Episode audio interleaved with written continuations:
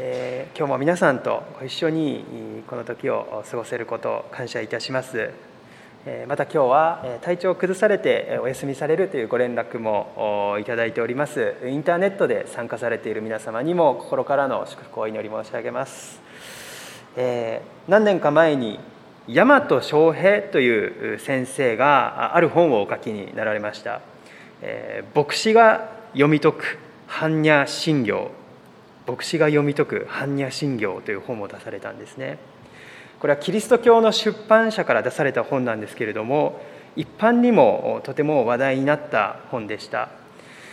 また仏教界でもとても話題になったそうなんですね。またこの本のえ、このコメントを書いておられるのがこの真言宗のお坊さんで、え、その深く学んだっていう点をこう紹介されているところもあったんですけれども本当にキリスト教会だけではなくて一般にもまたこの仏教界においても話題になった本であったということなんですね。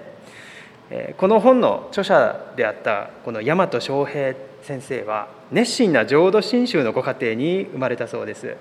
そして何度もお坊さんの説法を聞いたりまたおばあ様が毎朝お経をあげているっていう姿を目の当たりにしながら幼少期を過ごされたっていうことなんですね。そして高校生の時にご友人に誘われて初めてキリスト教会を訪れたそうです。その時に聞いた聖書の言葉に心が惹かれてそのままキリスト教に入信されたっていうことなんですね。先生は後にこの熱心な仏教の家庭に育ったっていうことで私の宗教的な素養が耕されていたんだと思うということをおっしゃっています。そして高校生の時に初めて聖書の言葉を聞いたんですけれどもその時にすっと心に入ってきたのはそういったバックグラウンドがあったからかもしれないということを語られています。この大和翔平先生はその後献身され進学校を卒業後に京都聖書協会という教会に赴任されました。ところがここからがまたユニークなところなんですけれども牧師になられてから牧師をしながら浄土真宗系の仏教大学に入られて仏教を学ばれたっていうんですね。この2つの驚きがあるんですけれどもまず教会の皆さんがそれを許してくださったということですね。先生どうぞ学びに行ってくださいと。そしてこの仏教の大学側が住職さんを育てる仏教の学校がこのキリスト教の牧師が学びたいと言っていいですよと受け入れてくださったこの2つの意味で心の広い人たちに出会えて幸いであったと先生は語られているんですね。この京都という土地柄もありましたね。このお寺やそういったものが身近にあるそこにあるキリスト教会ということで本当に人々の心を知るためにはこの仏教伝統的な日本の仏教というものは欠かせないというご判断があったということなんですね。そして先生はこの仏教の大学で仏教を学ばれたんですけれども般若心経ということについてこの本を書かれました。これは仏教の経典の中では一番短いお経だそうですね。漢字の字数で262文字。けれどもこの短いお経の中に仏教の教えがぎゅっと詰まっている。日本では最も愛されていると言われているお経だそうです。このお経の中で何が語られているか、まあ、仏教が何を語っているかっていうことですね。それは空空と書いて空っぽと書いて空であるっていうことですね。仏教でいう空というのは世界には何も変化しないものはないということだそうです。全てが移り変わっていく。全てが変化していく。私も時の流れとともに変わっていく。真理だこれが真理だと思っていたものも変わっていく。全てのものが変わっていくその中でにもかかわらず真理とは何だろうかと探求し続ける。この仏教というのは極めて哲学的な思考のプロセスであるっていうことなんですね。そして自分の内側に向かって深く深く掘り下げていく。探求し続けるのがこの仏教の哲学的な作業プロセスなんだっていうことを先生はおっしゃっていました。でこの先生の特徴的なのはそれとキリスト教を比べて、え論じられているっていうことですね。それに対してではキリスト教はどういう考え方を持っているのか。それは内側ではなくて外側を見ようという思考のスタイルであるっていうんですね。つまりイエス・キリストを見上げよう。この自分ではなくて外側にベクトルが向いているっていうことがキリスト教のこの考え方としてあるっていうことです。全てのものは変わっていくけれども変わらないものがただ一つある。それは神の言葉でありイエス・キリストであるっていうことなんですね。イザヤはこのように語りました。草は枯れ花は散る。しかし神の言葉は常しえに立つ。またヨハネは次のように言われました。この神の言葉は人となって私たちの間に住まわれた。そのようにヨハネは言いました。そしてヘブライ人への手紙にはこのようにあります。イエス・キリストは昨日も今日もそして常しえにいつまでも変わることがありませんっていう御言葉ですね。教会の宣教は2000年間この変わらない方であるイエス・キリスト。どんなに時代が移り変わっても決して揺らぐことのないイエス・キリストを語り続けてきました。そして福音書の宣言も一緒ですね。このイエス・キリストっていう方がいかに信頼に足る存在であるのかっていうことを語るために福音書は書かれました。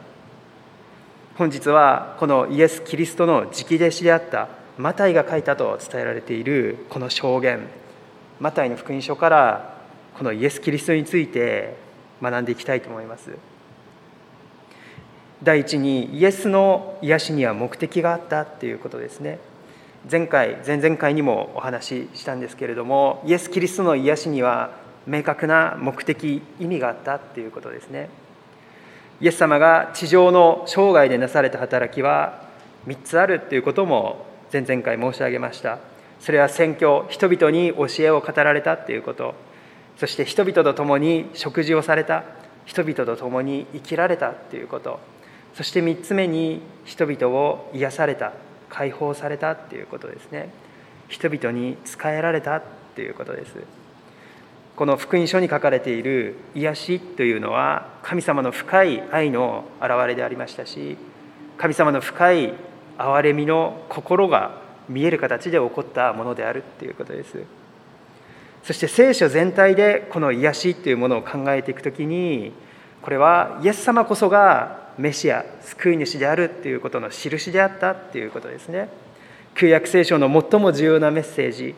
それはやがて私たちを救う救い主が来てくださるっていうことです。そのメシアは目の見えない人の目を開き足の不自由な人を立ち上がらせそして囚われ人を解放するという予言に人々は期待をかけていました。この新約聖書に記されているイエス様の癒しというものに代表される奇跡の数々というのは確かにこの人の上に神様がおられる。神様の力と権威がこの人と共にあるということを人々がしっかりつかむためのその働きであったんだということですね。マタイの福音書で見ていきますならば5章から7章はイエス様の教えの部分です。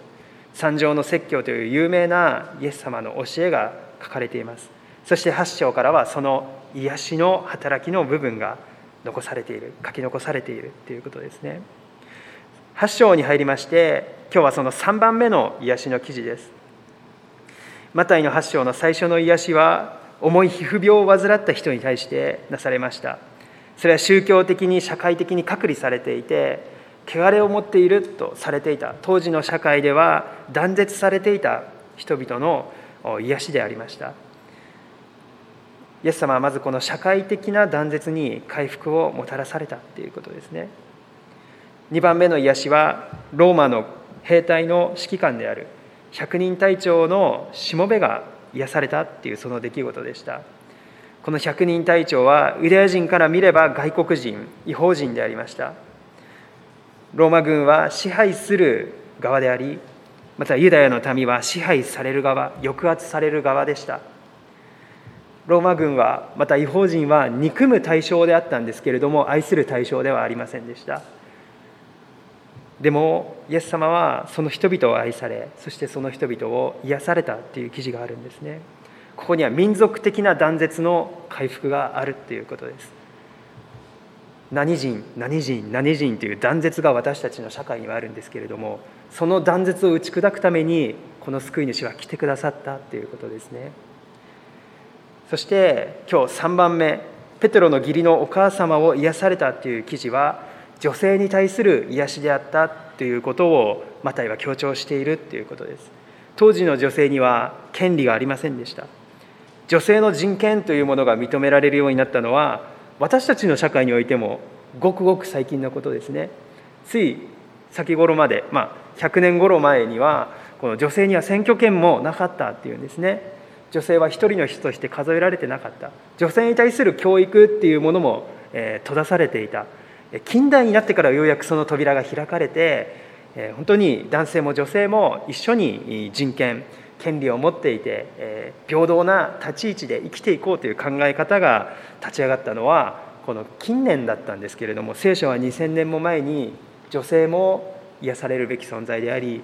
そして癒される権利イエス様に出会う権利立ち上がる権利を持っているんだというメッセージを放っていたということを知ることができますね。15節には熱病で苦しんでいたペテロの義理のお母様をイエス様が癒された時彼女はすぐに起き上がってイエスをもてなしたと記されています実はこれが私たちの信仰のプロセスであるとここに説明されることが多いです。と言いますのは私たちが癒されるのには目的があったということですね。私たちがイエス様に出会って救われるのには深い目的があった。それは人を助けるため人に仕えていくためであるというんですね。私たちが祝福を受けたのは人に祝福を与えるためであるということ。え、子どもメッセージにもお話しした通りなんですけれどもイエス様の愛を受け取ったのは今度はそれを他の人に分け与えていくためなんだということですねこのペテロの義理のお母様がイエス様に癒された時イエス様のご愛を受け取った時にそれをすぐに立ち上がってイエス様をイエス様に仕えるためにまたイエス様と一緒に来られたお弟子さんたちをもてなすためにその力を用いていったその賜物を用いていったその人生を用いていったということを思う時に私たちもイエス様に出会ったイエス様に救われたイエス様に癒されたっていうのには深い目的があるんだっていうことを覚えていきたいと思います。今日マタイに書かれている2番目のことに注目したいと思います。このマタイの福音書に特徴的なことそれは旧約の予言が多く引用されているということであります。17節に預言者イザヤの言葉が引用されてあります。皆さんのお手元にもこのイザヤ書53章の御言葉を印刷させていただきました。イザヤ書53章3節以下の御言葉をお読みさせていただきます。彼は軽蔑され人々に見捨てられ多くの痛みを負い病を知っている。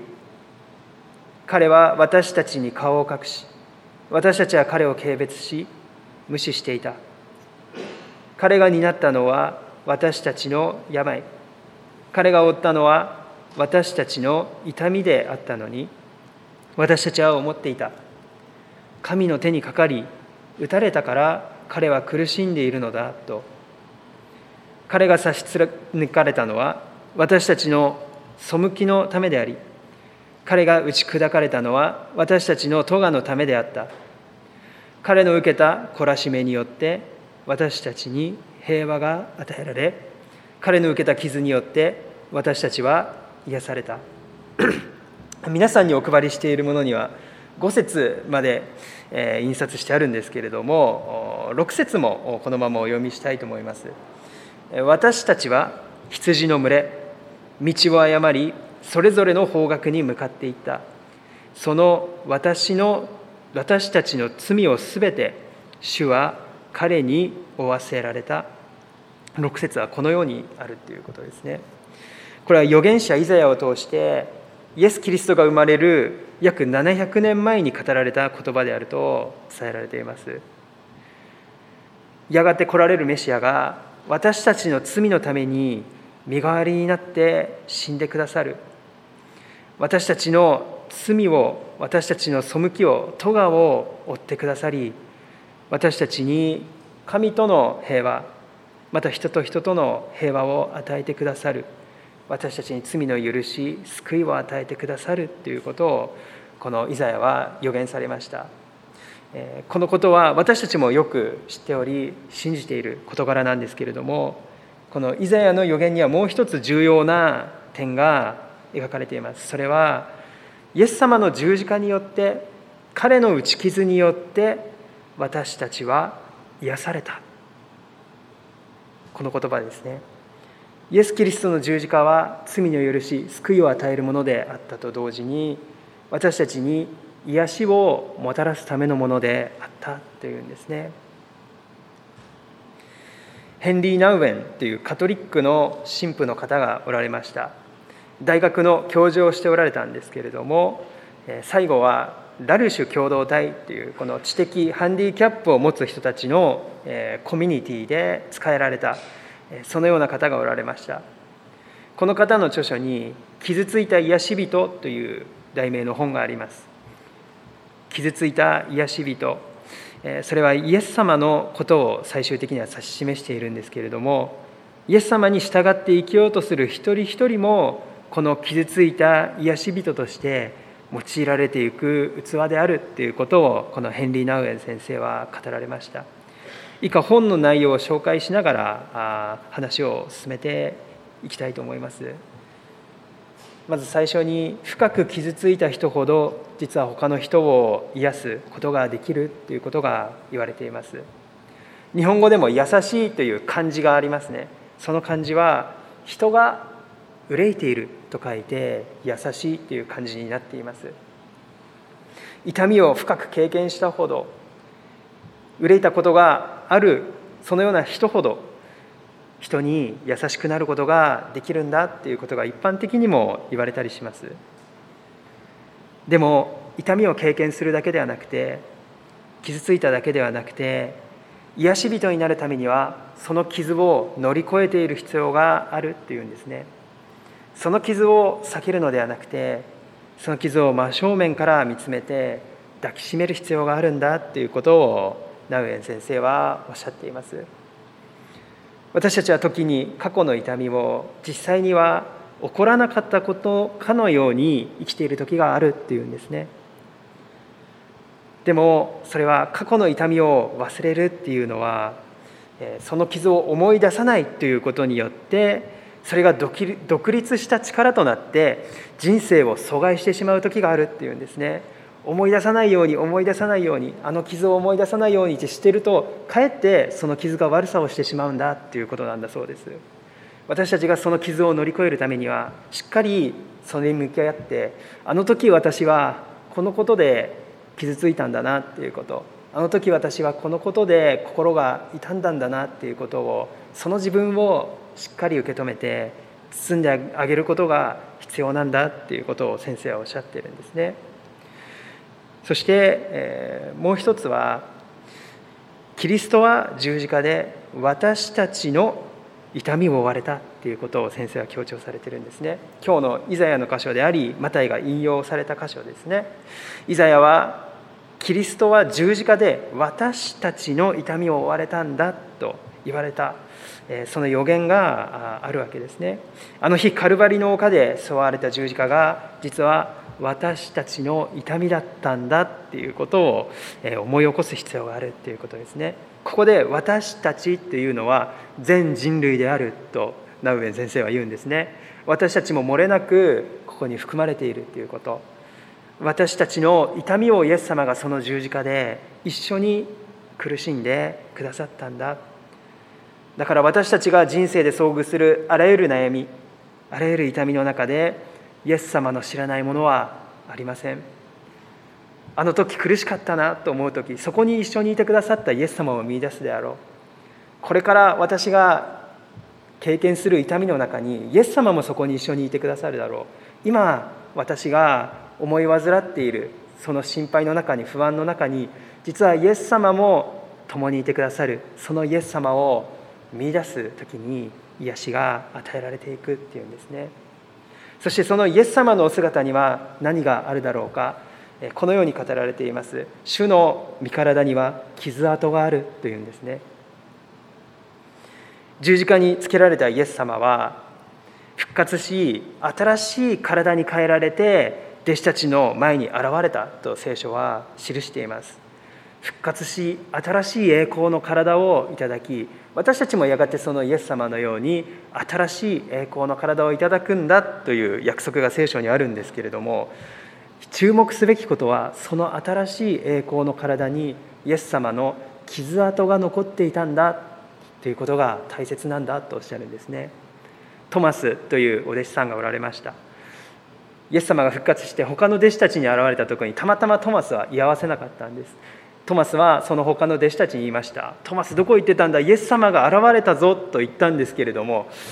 何を言ってるんだと。僕は絶対見なければ信じない。そして私はそのイエス様の傷跡に触れなければ絶対に信じない。見なければ信じないぞと言ったんですけれどもイエス様はもう一度トマスの前にも現れてくださってこの傷跡に触れてみなさい。そのようにおっしゃったんですね。そのエピソードは何を私たちに語っているか。その傷跡は私たちのための傷跡だった。私たちの不信仰悩み私たちの苦しみを共に苦しんであった。その傷跡に今触れなさい。イエス様の傷跡の残った体を私たちはまたトマスと一緒に見出すことができます。ということなんですね。その傷跡は永遠の傷跡である。という言葉があります。これはまた別のシモンズという方の言葉であるということなんですけれども今もその傷跡の残った身体でイエス様は私たちに御手を広げてくださっているということですね。傷跡のついたこのイエス様の御手には絶望している人を立ち上がらせそして悩みから解放する力があるんだということをここで書かれています。そして最後に癒しとは傷とともに生きていくプロセスなのだっていうこと。癒しっていうのは実は時間のかかるプロセスなんですけれどもこの傷とともに生きていくっていうことですね。痛みが全部ポーンとなくなって悩みがなくなったっていうわけではなくてこの傷とともに私たちは生きていく。でもこの傷を私たちは癒しの源泉源とする。この傷を私たちは祝福の源と変えることができるんだっていうことが語られてるんですね。これはとても深いことであると思います。でもイエス様が十字架で受けられた傷が私たちの傷を癒す祝福の源となったということは私たちの持つ傷もまた誰かを癒していくため世を癒していくための祝福の源として用いられていくそのことができるんだということを先生は語っておられるということなんですね。イエス様はこのように言われました。健康な人に医者はいらない。いるのは病人であると言われたんですね。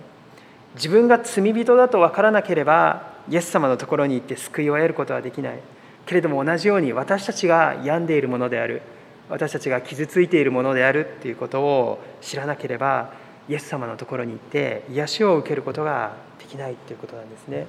今日私たちは十字架のもとに行きたいと思います。そして十字架のもとにおられるイエス様のところに行って私たちの傷そこに癒しを受けたいと思うんですね。イエス様も一緒に通ってくださったその道を私たちは見いだしてそしてイエス様と共に生きている現在を確認してそしてイエス様と共に生きていく未来を深く私たちは希望を持って見つめていきたいと思います。お祈りをいたします。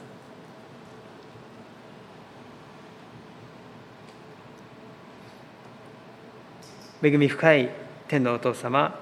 皆をあがめて賛美いたします。主が追われたのは私たちの患いでありその打たれた傷によって私たちは癒された。その聖書の御言葉を思い起こします。イエス様が地上を歩まれ出会う一人一人に愛を分かち合われ人々を癒していかれた。そのことを思い起こす時に今もなお私たちの心に癒しを必要としている部分に触れてくださりまた優しい言葉をかけてくださるイエス・キリストの存在を思い起こします。私たちがこの声に聞きまたその御手の温かさに触れる時に私たちもまたこの人々と同じように癒しを受けて立ち上がることができることを覚え感謝いたします。今日私たちはもう一度十字架の見舞いに進みゆきその癒しを受け取りたいと思います。感謝して主イエス・キリストのお名前を通してお祈りいたします。